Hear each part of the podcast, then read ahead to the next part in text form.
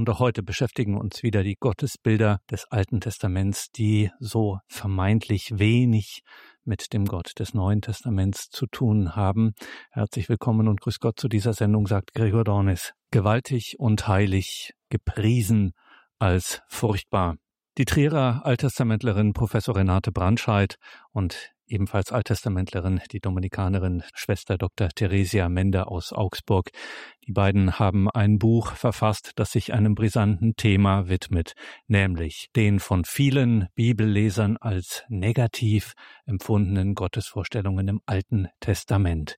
Das Buch trägt den Titel aus Exodus 15.11, also dem zweiten Buch der Bibel, zweiten Buch Mose, Exodus 15.11. Dort heißt es über Gott gewaltig und heilig, gepriesen als furchtbar. Wie ist das mit diesem Gott, mit diesem Gottesbild des Alten Testaments, wenn hier von Zorn die Rede ist, von Rache, von Gewalt, von Grausamkeit? Ja, ist Gott am Ende frauenfeindlich oder mit dem heutigen Thema ist er eifersüchtig? Kann man Gott überhaupt so etwas zuschreiben und erst recht dem Gott, der in Jesus Christus offenbar wird? Dieses Buch von Renate Brandscheid und Theresia Mende, gewaltig und heilig, gepriesen als furchtbar, Fragen zum Gottesbild des Alten Testaments, dieses reich bebilderte und in dieser Form auch, muss man so sagen, einzigartige Buch auf dem christlichen Büchermarkt, ist erschienen bei D und D. Und dankenswerterweise hat uns der Verlag erlaubt, dass wir hier Auszüge aus diesem Buch hören, gelesen von den Autorinnen Renate Brandscheid und Theresia Mende gewaltig und heilig, gepriesen als furchtbar. Heute geht es Professor Renate Brandscheid um Gottes Eifersucht, die dunkle Seite seiner Liebe? Fragezeichen. Liebe Hörer von Radio Horeb. Mit Beginn seiner Geschichte war sich das biblische Israel der Zuwendung seines Gottes Jahwe gewiss und hat im Gespräch mit ihm die Welt sehen und verstehen gelernt. In den Erzählungen des Buches Exodus über die seine Geschichte als Volk der Erwählung prägende Gottesbegegnung am Sinai verbindet eben dieser Gott die Zusage eines Liebesbundes jedoch mit einer an Mose adressierten Weisung, die zu befolgen nicht in das Belieben Israels gestellt ist und die zudem Fragen aufwirft.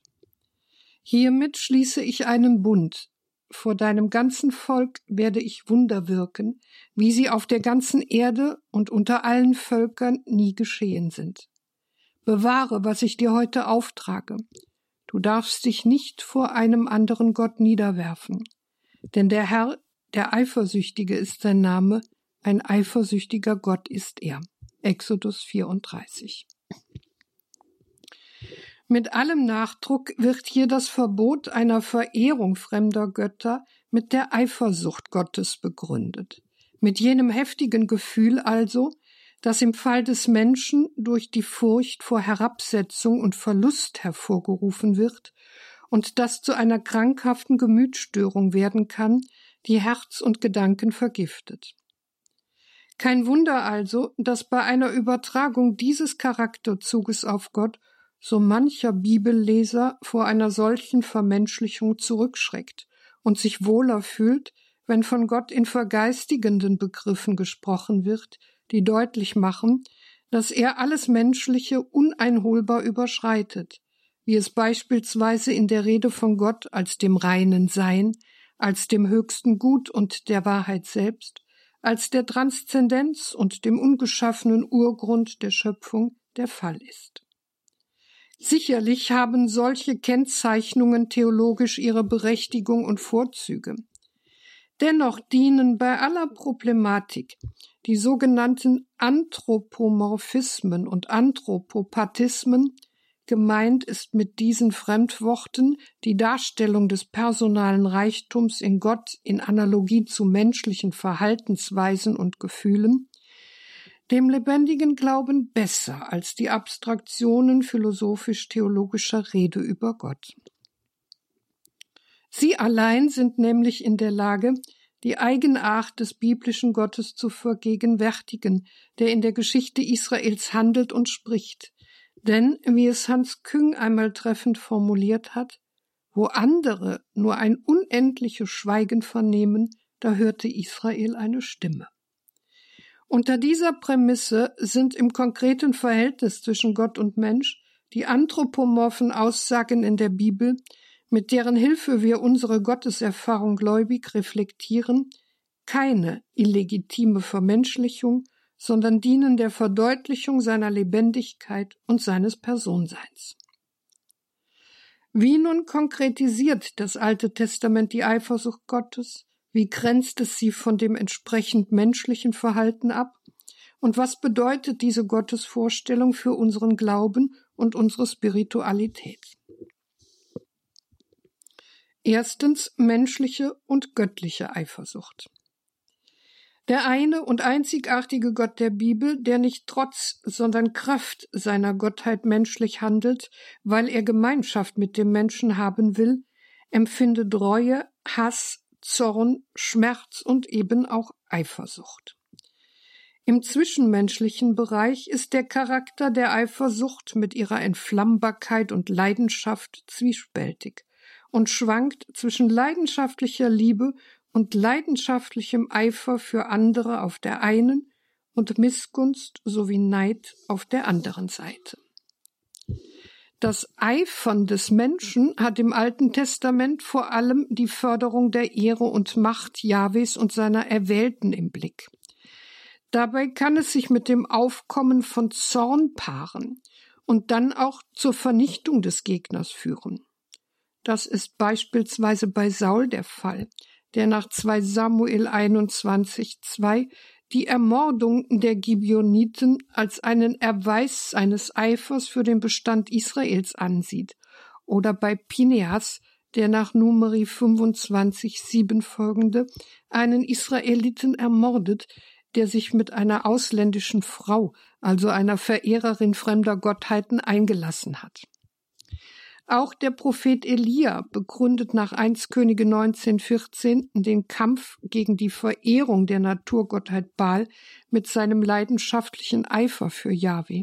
Ebenso wie der Militäroffizier Jehu, der nach 2 Könige 1016 als religiöser Eiferer für Jahwe die Beseitigung der Baal-Verehrer betreibt, nachdem er durch eine gewaltsame politische Revolte gegen den regierenden König auf den Thron gelangt war. Dass das Eifern für Jahwe einen Menschen gänzlich in Beschlag nehmen kann, weiß auch der Beter in Psalm 69, 10, der von sich selbst sagt, dass sein übergroßer Eifer für Jahwe ihn ganz verzehrt habe. Die Eifersucht im Sinn von Neid und Missgunst bezeichnet das Buch der Sprichwörter in Kapitel 1430 spitz als Knochenfraß und damit als eine Krankheit, die das Leben des Betroffenen zerstört. Auch hierfür gibt es in der Bibel Beispiele zur Genüge. In Kain, der sich von Gott zurückgesetzt wähnt, steigen nach Genesis 4 Gedanken der Eifersucht und des Neides auf, die so stark wären, dass er seinen Bruder Abel erschlägt. Neid und Missgunst herrschen auch unter den Söhnen Jakobs, die nach Genesis 37 auf ihren Bruder Josef eifersüchtig sind, weil ihr Vater ihn mehr liebte und mit einem bunten Rock vor ihnen auszeichnete. Ihre Eifersucht wurde so stark, dass sie ihn hassten und kein friedliches Wort mehr mit ihm zu reden vermochten und schließlich den Entschluss fassten, ihn bei nächster Gelegenheit zu töten. Oder Saul, der erste gesalbte König Israels, der nach 1 Samuel 18 auf David eifersüchtig wurde, als er wahrnahm, dass das Volk ihn mit großem Lob bedachte und der daraufhin versuchte, David zu töten. Neutestamentlich darf man an die Pharisäer und Ältesten des Volkes denken, die nach Matthäus 27, 18 wegen seiner Wunder und Heilungen eifersüchtig auf Jesus waren und danach trachteten, ihn zu töten. Oder an die Apostel, durch deren Hände der Auferstandene nach Apostelgeschichte 5.17 folgende viele Zeichen und Wunder unter dem Volk wirkte, angesichts derer der hohe Priester und die Sadduzäer von Eifersucht erfüllt wurden. Eifersucht vergiftet das Herz weshalb das Buch der Sprüche sie in Kapitel 27,4 auch verheerender als Zorn und Wut wertet, die man offenbar leichter überstehen kann als die unbarmherzige Härte der Eifersucht. Nicht zuletzt aus diesem Grund ermahnt die Spruchweisheit den Frommen, erstens sein Eifer auf die Gottesfurcht zu richten und zweitens nicht eifersüchtig auf die Frevler und ihren Erfolg zu sein, damit es nicht zu einer falschen Orientierung und zu einem verkehrten Handeln kommt. Sprüche 23, 17, 24, 1. Dass eine Übertragung dieser ambivalenten menschlichen Verhaltensweise, die sich mit Intoleranz und Grausamkeit paaren kann, auf Gott irritiert und so manch einer ihm diese schroffe Vermenschlichung lieber erspart hätte, ist nach dem bisher Gesagten kein Wunder. Denn sollen wir uns Gott im menschlichen Sinn wirklich als neidisch und missgünstig und in seinem Verhältnis zu Israel als rasend vor Liebe vorstellen, besitzergreifend und von der Angst getrieben, das Gegenüber seiner Liebe zu verlieren? Hat Gott das nötig? Nun gilt für die Eifersucht Jahwes, was für die gottvermenschlichenden Aussagen allgemein gilt, nämlich, dass sie in der Anwendung auf Gott eine andere Bedeutungsnuance haben als in der Beziehung auf den Menschen. Sie können also, weil Gott prinzipiell von aller welthaften Wirklichkeit geschieden ist, nur in einem analogen Sinn auf Gott angewandt werden. Daher darf man die Eifersucht Jahwes auch nicht mit der in den Umweltregionen Israels bekannten Eifersucht der Götter gleichsetzen, die im Grunde genommen nichts anderes als personifizierte Naturkräfte und damit in die Weltwirklichkeit verwickelt sind. So kann sich ihre Eifersucht gegenüber anderen Göttern und selbst gegenüber besonders glückbegünstigten Menschen äußern, während es weil Ausschließlichkeit in der Gottesbeziehung den altorientalischen Religionen fremd ist, ihren Verehrern freisteht, sich jederzeit und völlig problemlos anderen Gottheiten zuzuwenden. Jahwes Eifersucht jedoch richtet sich weder auf einen göttlichen Konkurrenten, den es für ihn nicht gibt, weil er im Bereich des Göttlichen einzig und einzigartig ist, noch neidet sie dem Menschen, den er geschaffen und somit gewollt hat, das Glück. Vielmehr hat seine Eifersucht die einzigartige Beziehung zwischen ihm und Israel sowie die besondere Qualität dieser Beziehung zum Gegenstand. Aufschlussreich ist diesbezüglich die Rede von der göttlichen Eifersucht im Dekalog, also den zehn Geboten, sowie im Privilegrecht Jahwes, Exodus 34, das aufgrund des von ihm gewährten Bundes Jahwes Vorrecht an Israel festschreibt und Israel auf das Halten seiner Gebote verpflichtet, und schließlich in der Schilderung des Landtags von Sichem vor der Landnahme Israels, Josua 24, 19. An allen drei Stellen erfüllt die Rede von Jahwes Eifersucht denselben Zweck. Sie will in Auseinandersetzung mit dem Polytheismus in Israels Umwelt darauf hinweisen, dass mit der Verehrung Jahwes die Verehrung anderer Götter schlichtweg unvereinbar ist und Jahwe bzw. seine Heiligkeit es darüber hinaus auch nicht dulden wird, dass sich das Volk seiner Erwählung auf andere Götter einlässt. Exodus 20,5 denn ich bin der Herr dein Gott, ein eifersüchtiger Gott. Ich suche die Schuld der Väter an den Kindern heim, an der dritten und vierten Generation bei denen, die mich hassen. Exodus 34, 14 Du darfst dich nicht vor einem anderen Gott niederwerfen, denn der Herr der Eifersüchtige ist sein Name, ein eifersüchtiger Gott ist er. Josua 24, 19 Ihr seid nicht imstande, dem Herrn zu dienen, denn er ist ein heiliger Gott, ein eifersüchtiger Gott. Er wird eure Frevel und eure Sünden nicht verzeihen. Der Eröffnungspsalm des prophetischen Buches Nahum fasst in Kapitel 1,2 geradezu mottoartig zusammen, was hier zur Sprache kommt. Ein eifernder Gott, der Vergeltung übt, ist der Herr. Mit der Verbindung eifernd, vergeltend wird, zumindest auf den ersten Blick, ebenso eindringlich wie bedrohlich eingeschärft, dass die Eifersucht Jahwes und der mit unfehlbarer Sicherheit sich durchsetzende Herrschaftsanspruch des allmächtigen Gottes zwei Seiten ein und derselben Medaille sind. Also doch, möchte man mit den Kritikern sagen, eifersüchtig und auch noch stolz darauf, gewillt, ein Eigentumsrecht mit aller Macht durchzusetzen, oder doch nicht? Betrachten wir daher das Verhältnis Jahwe Israel einmal genauer und prüfen, ob ein Blick auf den Grund der besonderen Inanspruchnahme Israels durch den eifersüchtigen Gott die Sachlage verändert.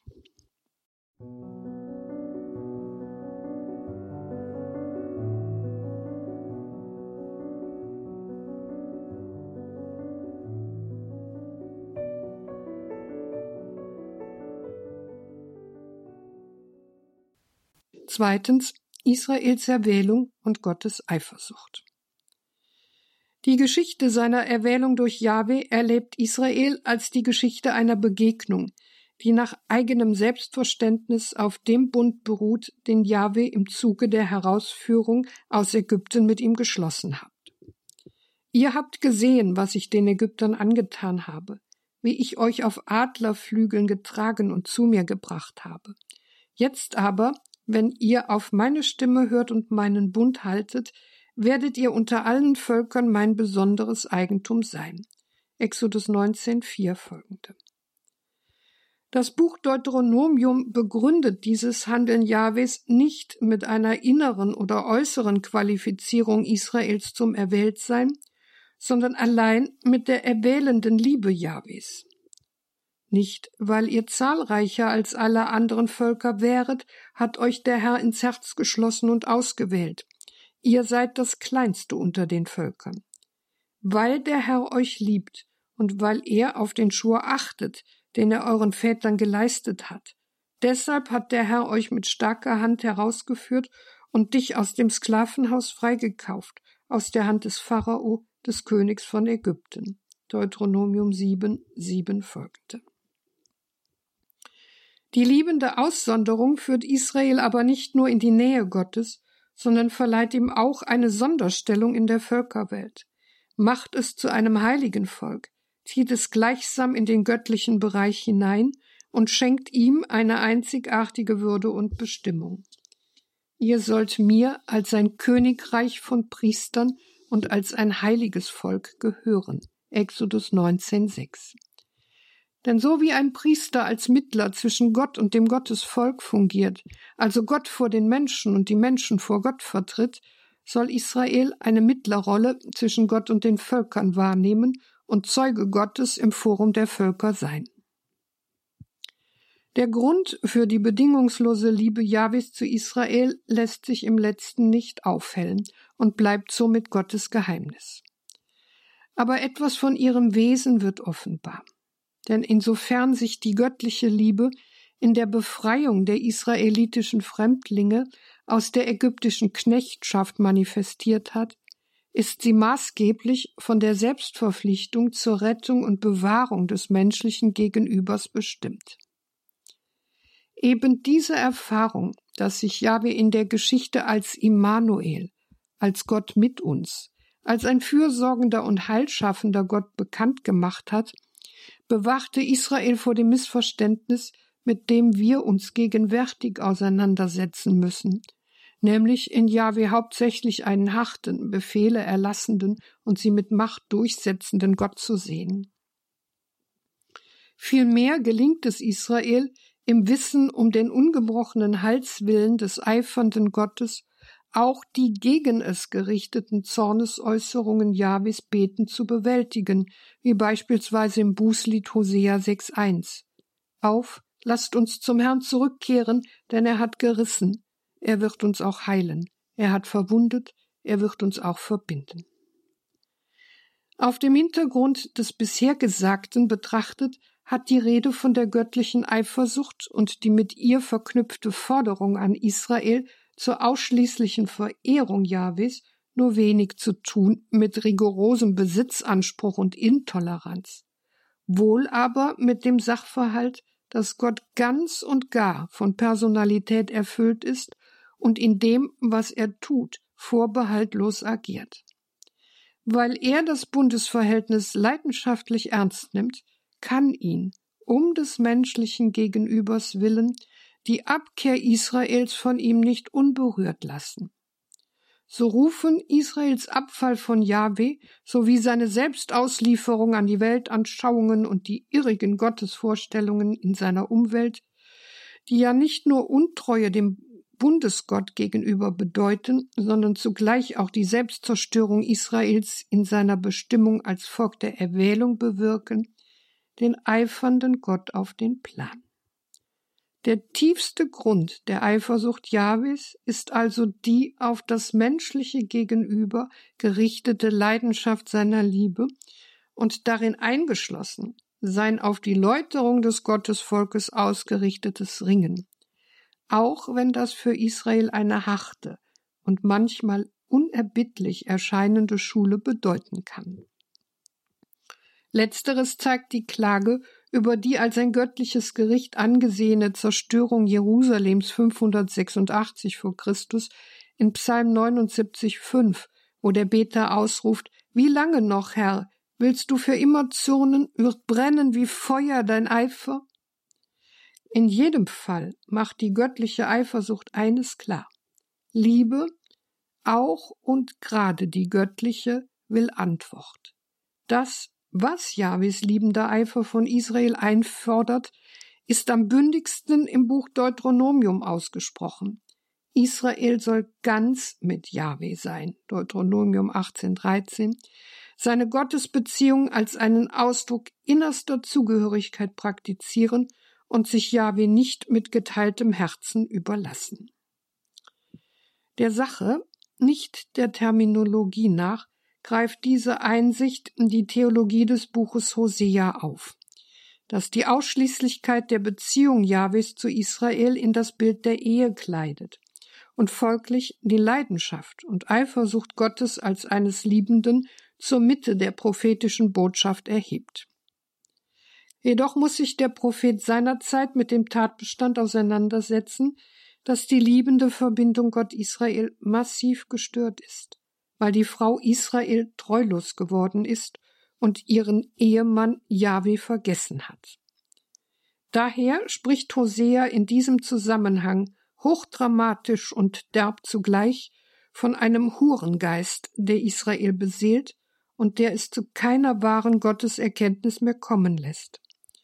Es befragt sein Holz und sein Stock soll ihm Auskunft geben. Ja, der Geist der Unzucht führt es irre. Unzucht haben sie getrieben und ihren Gott verlassen. Hosea 4,12. Diese Entfremdung von seinem Gott hat Israel dazu verleitet, Jahwe, den Gott des Bundes und der Führung, zu einer innerweltlichen Größe, einer Naturgottheit, in sarkastischer und auf die kanaanäische Orakelpraxis bezogener Sprache zu Holz und Stock zu degradieren und dieses auf innerweltliche Werte wie Gedeihen und Wohlstand zurechtgezimmerte gegenüber auf eine Garantie für Erfolg und Fruchtbarkeit hin zu befragen. Der Satz des Schriftstellers Thomas Mann aus seinem Roman Josef und seine Brüder ist zu Hoseas Zeiten zur traurigen Gewissheit geworden.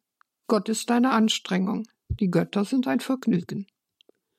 Und in der Tat ist die biblische Glaubensbindung an den einen, eifersüchtigen Gott gegenüber dem Reiz der Vielfalt im Polytheismus, in dem die Götter so etwas wie Doppelgänger der Menschen im Guten wie im Bösen sind, ein herausfordernder Sachverhalt. Weil Jahwe aufgrund des besonderen Verhältnisses, das er geschichtlich mit Israel eingegangen ist, sein Gottsein in und für Israel mit niemandem teilen will. Um der Wahrheit willen und damit Israel den Rausch seiner Verführung und seines Frevels durchschaut, muss Jahwe aufgrund verschmähter Liebe sein Volk des Ehebruchs bezichtigen und das Ende der ehelichen Gemeinschaft feststellen.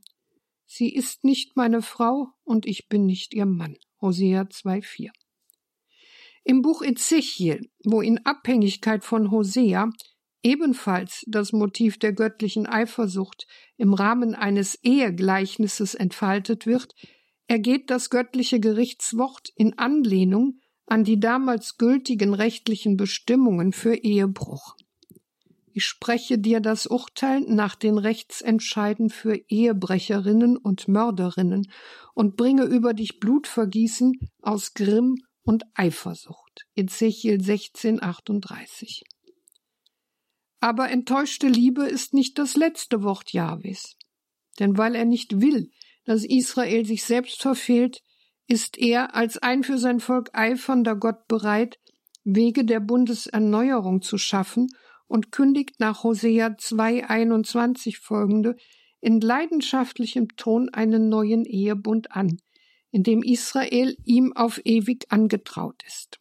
Ich verlobe dich mir auf ewig, ich verlobe dich mir um den Brautpreis von Gerechtigkeit und Recht, von Liebe und Erbarmen. Ich verlobe dich mir um den Brautpreis der Treue. Der Prophet Hosea ist aber nicht nur ein Botschafter dieser Wahrheit, sondern wird von dem ihn sendenden Gott darüber hinaus auch zu einem zeichenhaften Verhalten aufgefordert. Insofern er in seinem Privatleben die Tiefe der eifersüchtigen und leidenschaftlichen Zuwendung Gottes zu Israel abbilden soll so soll er seine Frau in die von der mit heidnischen Gepflogenheiten durchsetzten Jahwe-Verehrung Israels affiziert ist, lieben, Zitat, wie der Herr die Söhne Israels liebt, obwohl sie sich anderen Göttern zuwenden. Hosea 3,1. Er soll sich also opferbereit für sie einsetzen und sie mit der ganzen Kraft seiner Liebe von dieser Verkehrtheit abbringen. Hosea 1 bis 3 was Hosea somit als massive Störung in der ehelichen Verbundenheit ansah, nämlich, dass seine Frau eine zweifelhafte religiöse Einstellung praktiziert, wird ihm zum Gleichnis für das Leiden Jabes unter dem Bundesbruch Israels und führt ihn zu der Erkenntnis, dass allein die der Wahrheit und dem Wohl des Gegenübers verpflichtete, leidenschaftlich durchgehaltene Liebe heilende Kraft entfaltet. Die bisherigen Ausführungen zeigen deutlich, dass das Bedeutungsspektrum dessen, was die Bibel mit dem Sachverhalt Eifersucht ausdrückt, weiter gefasst ist, als es der bloße Begriff vermuten lässt. Allgemein kennzeichnet im Hebräischen das Wortfeld Eifersucht den emotional intensiven Einsatz Jahwes um der Beziehung willen. Näher hin umschreibt sie die Innigkeit der Beziehung, aber auch die eifersüchtige Sensibilität, die durch sie entsteht, wie innerhalb der Beziehung zwischen Liebenden, in der jedes nähere Verhältnis der geliebten Person zu Dritten als unerträglich empfunden wird. So kommt es, dass die Rede von der leidenschaftlichen Eifersucht parallel zu Liebe verwendet werden kann, wie in der berühmten Aussage des Hohen Liedes Stark wie der Tod ist die Liebe, die Leidenschaft ist hart wie die Unterwelt. Hohes Lied 8.6. Die Liebesleidenschaft tritt aber nicht nur dem Tod mit seiner lebensauslöschenden Kraft ebenbürtig entgegen, sondern ist bei Jahwe auch eine Macht, die die Liebe hütet und gegen jegliches, was sie bedroht, verteidigen will. Darum zeigt sich die göttliche Eifersucht im Einsatz für Gerechtigkeit und Treue als Eiferheiligkeit, die das Unreine nicht erträgt, aber auch als sein Eifern, das um der Bindung an Israel willen dessen Läuterung und Erneuerung einschließt. Gottes Eifersucht ist somit nicht, wie von manchen befürchtet, die dunkle Seite seiner Liebe, sondern die biblische Weise, seine Liebe auszudrücken, eine Liebe, die mit Besorgnis und Leidenschaft über Israel mit seiner rätselhaften Verweigerung und ständigen Neigung zum Götzendienst wacht. Eines ist dabei sicher. Wo der Eifer, die Eifersucht Gottes am Werk ist, gibt es kein Erlahmen und keinen nur lauen Einsatz. Anders gesagt, dem biblischen Gottesbegriff ist jede Neutralität fremd.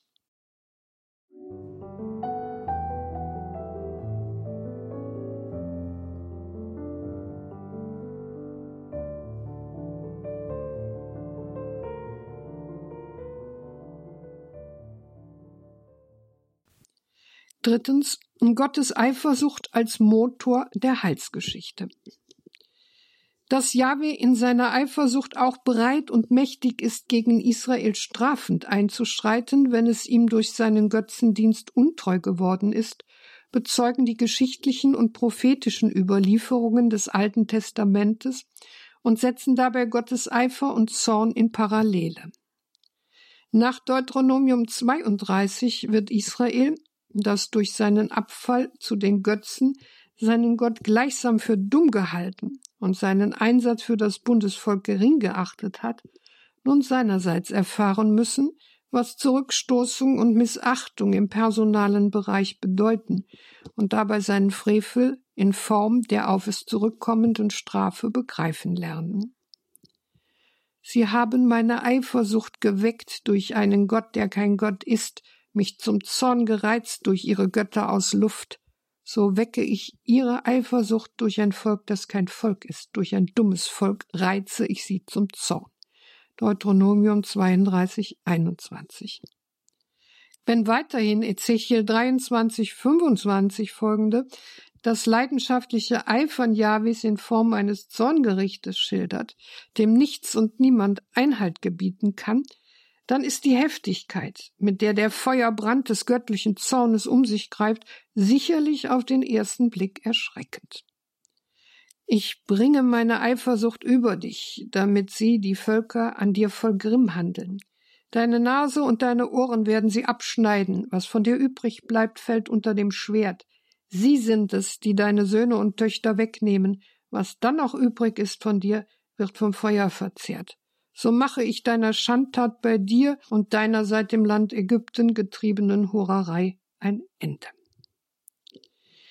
Allerdings muss bedacht werden, dass das Gericht Gottes hier und allgemein nicht bedeutet, dass Gott sich drastische Maßnahmen zur Bestrafung des abtrünnigen Menschen ausdenkt, sondern dass das Gericht vielmehr die Kehrseite des menschlichen Frevels und mit ihm bereits gegeben ist um dann in der Auslieferung an eine chaotische Welt, zu deren Ausweitung der sündige Mensch durch sein Tun beigetragen hat, manifest zu werden. Es ist aber ebenso eine grundlegende Einsicht der Bibel, dass der Gerichtseifer Jahwes sich den Zielen seiner Liebe unterordnet und Jahwe der Gott des Bundes ist, der mit der Leidenschaft eines Liebenden darum kämpft, dass die Lebenskraft des Bundes von Israel und letztlich von der ganzen Schöpfung erkannt und angenommen wird. Insbesondere in der nachexilischen Zeit bricht sich dieser Sachverhalt eindrucksvoll eine Bahn. Die einschlägigen Belege finden wir in der Prophetie jener Zeit. Ihr zufolge tritt der Gerichtseifer Jahwes, der sich im Strafgericht an Israel mit dem Fall Jerusalems 586 vor Christus vollendet hat, hinter dem Heilseifer Jahwes zurück, womit deutlich wird, dass unwiderruflich Aufbau und nicht Abbau das eifernde Handeln Jahwes bestimmt.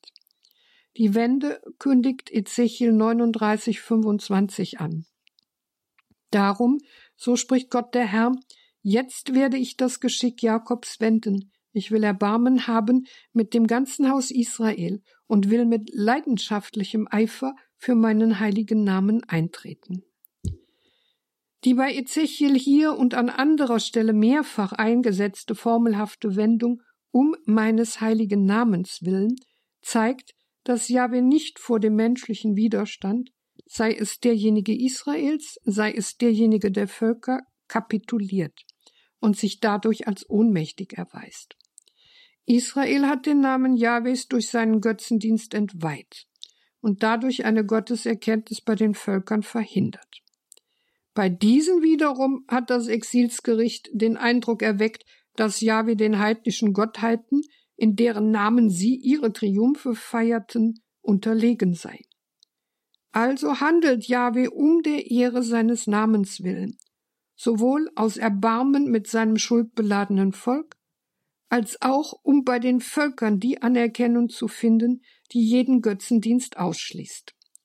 Dabei unterstreicht er seine Geschichtsmächtigkeit zum einen dadurch, dass er mit Eifer und Zorn, Ezechiel 36,6, gegen Israels Feinde vorgeht, die das Gericht am Bundesvolk spöttisch kommentieren und sogar einen Anspruch auf das Erbland Israels erheben. Ezechiel 36, 2. Und zum anderen dadurch, dass er für die in der Diaspora zerstreuten Israeliten eifert und ihnen einen neuen Exodus ankündigt, verbunden mit der Reinigung und Erneuerung einschließlich der Gabe eines neuen Herzens und eines neuen Geistes. Denn so wird Israel von innen her erneuert und dazu befähigt, seiner Bestimmung als Zeuge Jahwes inmitten der Völker nachzukommen. Darum, so spricht Gott der Herr, Fürwahr mit glühender Leidenschaft. Ich sammle euch aus allen Ländern und bringe euch zu eurem Ackerboden. Ich reinige euch von aller Unreinheit und von all euren Götzen. Ich gebe euch ein neues Herz und einen neuen Geist. Ezechiel 36, 5, 24 bis 26. Auch der nachexilische Teil des Jesaja-Buches akzentuiert in der Rechtfertigung der Ehre Gottes vor aller Welt und im Zuge der Herbeiführung einer Heilszeit das kämpferische Element des göttlichen Heilseifers. Angesichts des kriegerischen Weltgeschehens, das Israel in Bedrängnis bringt und das scheinbar allen geschichtlichen Raum ausfüllt, bleibt hier der Blick auf Gott gerichtet, der die Oberhand behält, der, Zitat, seine Leidenschaft wie ein Krieger entfacht und sich als Held gegenüber den Feinden zeigt. Jesaja 42, 13. Der aber auch, wenn Israel in alte Fehler zurückfällt, nämlich das Recht beugt und dem bösen Raum schafft, sich mit leidenschaftlichem Eifer umhüllt, wie mit einem Mantel. Jesaja 59, 17 und gegen sein eigenes Volk vorgeht. Das eben nicht wie es Walter Eichrott treffend ausgedrückt hat, sein verhätscheltes Schoßkind ist. Somit geschieht das Wunder der Erneuerung Israels einerseits um der Heiligung des göttlichen Namens willen, andererseits um der Selbstbindung Gottes willen, der in Treue am schuldig gewordenen Volk seiner Erwählung festhält, um dadurch seine alleinige Gottheit gegenüber allen von Menschen gemachten Göttern als Licht zu bringen. So abgründig der Gerichtseifer Jahwes auch ist, da er Israel nicht verschont, so ist er doch von einer nicht minder abgründigen Liebe und Treue Gottes zu Israel und seiner Schöpfung insgesamt umfangen. Angesichts dessen ist es nur folgerichtig, dass auch da, wo von den letzten Dingen, vom Kommen des Messias, vom Weltgericht und der Aufrichtung des Gottesreiches auf Erden die Rede ist, sich unwillkürlich der Ausdruck Eifer zur Umschreibung des göttlichen Einsatzes einstellt. So etwa in der Gabe einer messianischen Rettergestalt für Israel, die nach Jesaja 9 das Idealbild eines Nachkommens aus dem Haus Davids darstellt und die, wie es die ihr beigelegten, an anderer Stelle aber auf Gott bezogenen Namen zeigen, ihr Rettertum in funktionaler Einheit mit Gott praktiziert und darum auch uneingeschränktes Heil bringen wird. Ein Kind wurde uns geboren, ein Sohn wurde uns geschenkt, die Herrschaft wurde auf seine Schulter gelegt. Man rief seinen Namen aus, wunderbarer Ratgeber, starker Gott, Vater in Ewigkeit, Fürst des Friedens. Jesaja 9,5. Dass diese Prophetie sich erfüllen wird, garantiert der Eifer Jahwes, womit wiederum deutlich wird, dass Gott seine Ziele mit allem Nachdruck und personalen Einsatz verfolgt. Die große Herrschaft und der Frieden sind ohne Ende auf dem Thron Davids und in seinem Königreich. Es zu festigen und zu stützen durch Recht und Gerechtigkeit von nun an bis in Ewigkeit. Der Eifer des Herrn der Heerscharen wird das vollbringen. Jesaja 9,6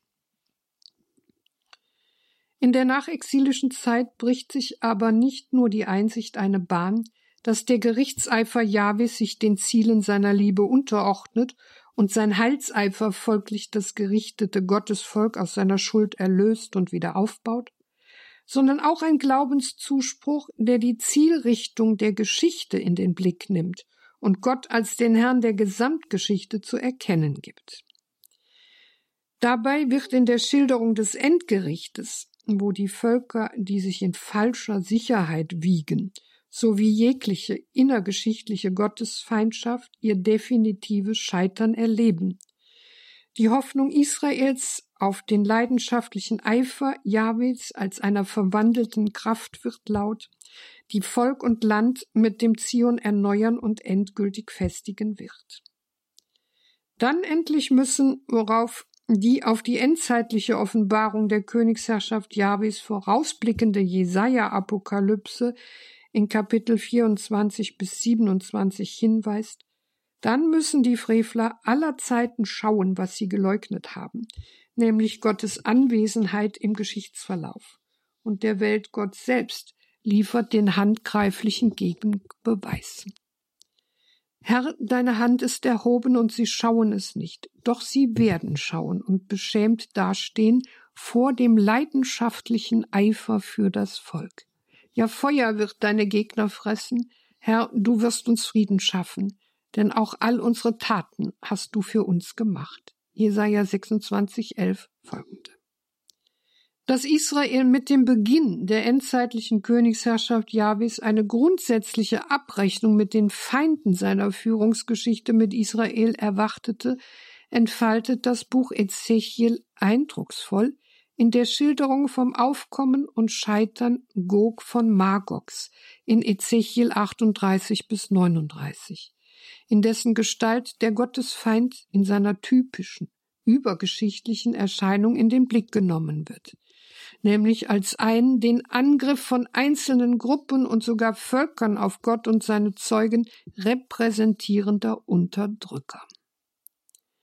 Dieser kommt mit seinem gewaltigen Völkerheer, gerüstet zum Kampf gegen das Gottesvolk, weil er in ihm mit sicherem Instinkt den einzig wirksamen Widerstand erkennt, und erweist sich in seinen hochmütigen Reden als ein von der Macht des Bösen geleiteter Gegner der Planung Jahwes mit Israel und seiner Schöpfung. Darum richtet sich der leidenschaftliche Eifer Jahwes gegen ihn und entlädt sich in einem Zorngericht, das sein definitives Ende bedeutet. Und an jenem Tag wird es geschehen, am Tag, da Gog über das Land Israel kommt, Spruch Gottes des Herrn, da wird mein grimmiger Zorn aufsteigen. In meinem leidenschaftlichen Eifer, im Feuer meiner Wut spreche ich für wahr. An jenem Tag wird es im Land Israel ein gewaltiges Erdbeben geben. Dann erbeben vor mir die Fische im Meer und der Vogel am Himmel das Wild auf dem Feld und alles Kriechtier, das auf dem Erdboden kriecht, und jeder Mensch auf dem Erdboden. Es bersten die Berge, die Felswände stürzen ein, und jede Mauer stürzt zu Boden. Ich richte ihn durch Pest und Blut. Ich lasse Wolkenbruch und Hagelschlag, Feuer und Schwefel herabregnen über ihn und seine Truppen und über die vielen Völker, die bei ihm sind. Ezechiel 38, 18 bis 22.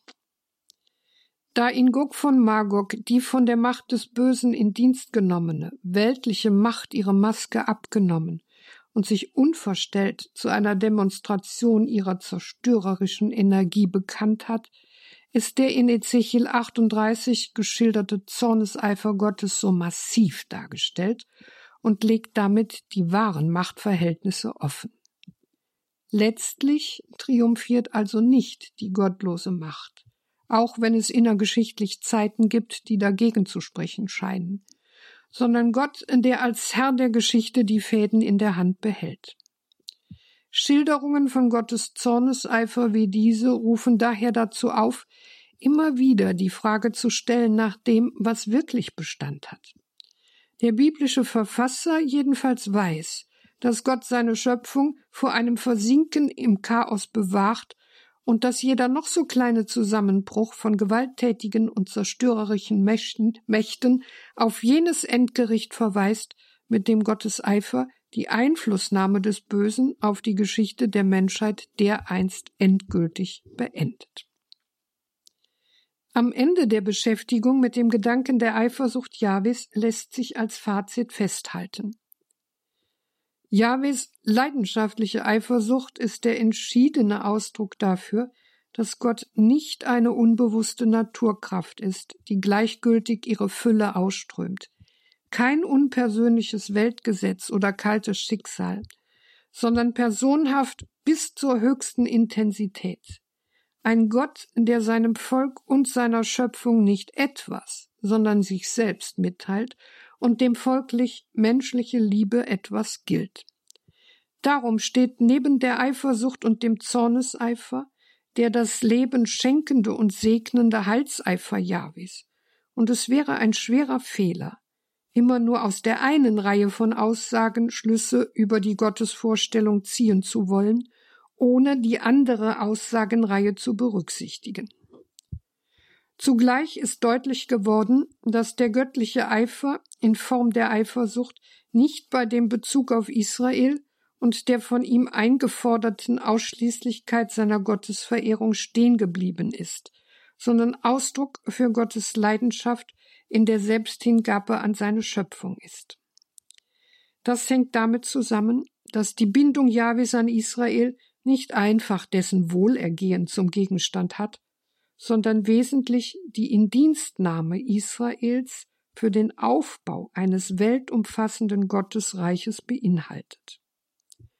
So lässt sich also letztlich die Tragweite dessen, was Gottes Eifer in und mit Israel getan hat, nur im Rahmen der Menschheitsgeschichte ermessen, insofern in Israel der Segen für alle Völker vorbereitet wird. Es geht, und das garantiert der Eifer Gottes, darum, dass die Schöpfung mehr und mehr von Gott ergriffen wird, bis mit Paulus nach 1 Korinther 15, 28 gesprochen, Gott alles in allem sein wird. In einer Zeit, in der die Vertreter des neuen Atheismus sich vielfach damit begnügen, den biblischen Gott möglichst widerwärtig und abstoßend zu zeichnen und mancher Christ geneigt ist, seine Bibel selektiv zu lesen, also auszuwählen, was ihm genehm ist, wäre schon viel gewonnen, wenn die personalen Züge der göttlichen Selbsterschließung differenziert herausgearbeitet und dabei auch und gerade der leidenschaftliche Gott stärker akzentuiert würden. Denn bei der Rede von der göttlichen Eifersucht und im Gefolge von ihr geht es ja nicht darum, seine Allgewalt, seinen Zorn und seine Strafe hervorzuheben, sondern seine unteilbare und übergroße Liebe zu Israel und den Menschen, sowie sein Ringen um sie.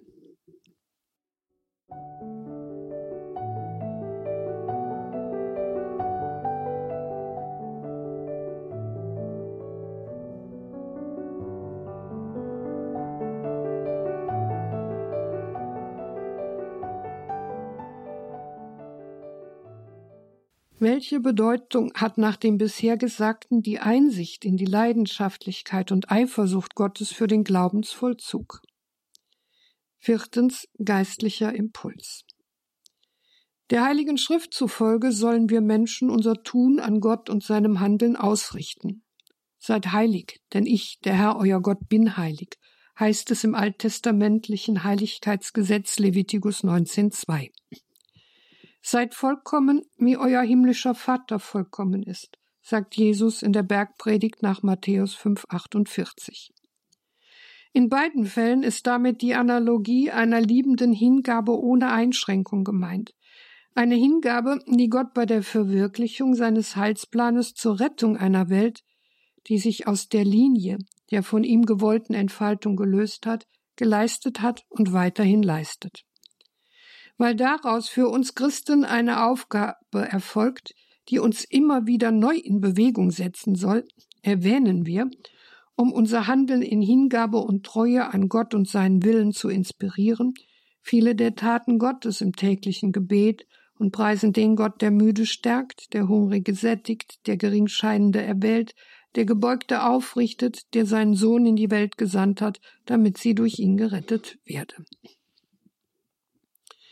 dass eben dieser uneingeschränkt barmherzige und gnädige, gerechte und treue Gott nach biblischer Darstellung seine Hingabe in Eifersucht vollzieht, die für sein Wesen und Handeln so kennzeichnend ist, dass der Erzähler von Exodus 34, 14 sagen kann, dass Yahweh sogar den Namen der Eifersüchtige trägt, zeigt uns eindrücklich die Bedeutung des Eifers für das Gottesbild an.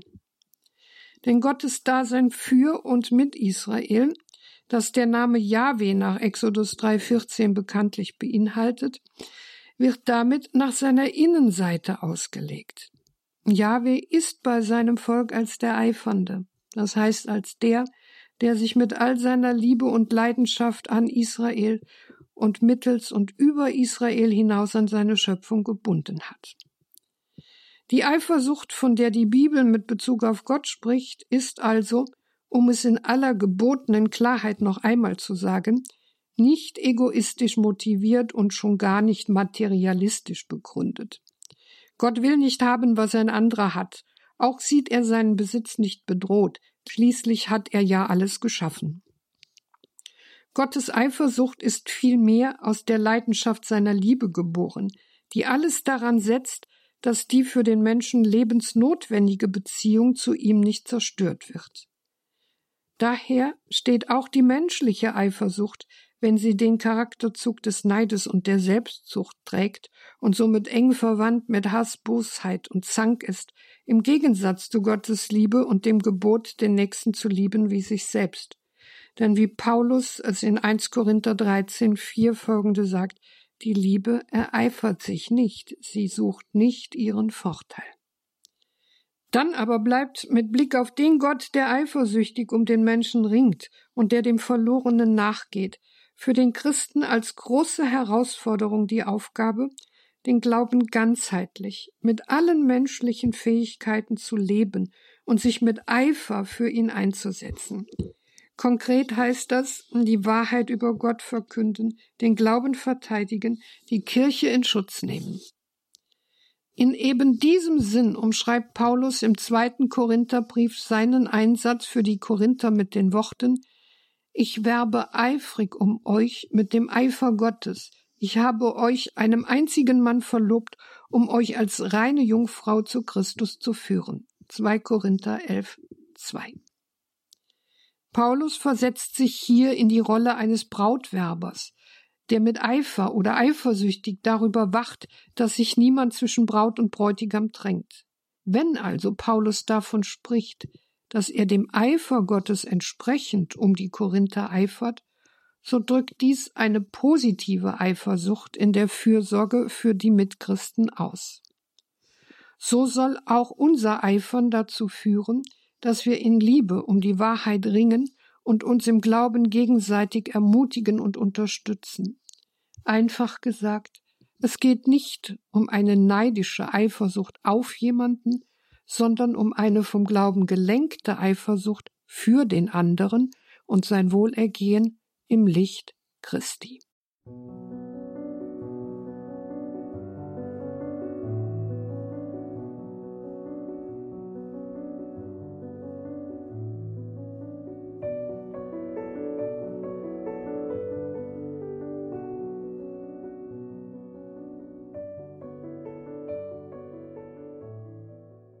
In der heutigen Credo-Sendung hörten Sie wieder Professor Renate Brandscheid mit einem Auszug aus ihrem gemeinsam mit Schwester Dr. Theresia Mende verfassten Buch Gewaltig und heilig, gepriesen als furchtbar Fragen zum Gottesbild des Alten Testaments. Danke an D&D Medien, wo dieses Buch erschienen ist, gewaltig und heilig gepriesen als furchtbar, dass wir Auszüge aus diesem Buch hier hören dürfen. Liebe Hörerinnen und Hörer, natürlich haben wir in den Details zu dieser Sendung die näheren Angaben zum Buch verlinkt. Also wenn Sie sich dafür interessieren, für dieses Buch Gewaltig und Heilig, gepriesen als furchtbar, erschienen bei D&D Medien, dann finden Sie das ganz einfach in den Details zu dieser Sendung im Tagesprogramm auf horeb.org. Und natürlich können Sie auch unseren Hörerservice anrufen. Der weiß da auch Bescheid und kann Ihnen alle Angaben dazu sagen. Morgen erreichen Sie den wieder telefonisch. Danke fürs Dabeisein. Hier folgt jetzt um 21.30 Uhr die Reihe Nachgehört. Der Hamburger Erzbischof Stefan Hesse gibt Antwort auf die Frage, wie kann ich Gott finden? Bleiben Sie dran. Viel Freude hier im weiteren Programm. Mein Name ist Gregor Dornes. Ich wünsche Ihnen allen gottesreichen Segen.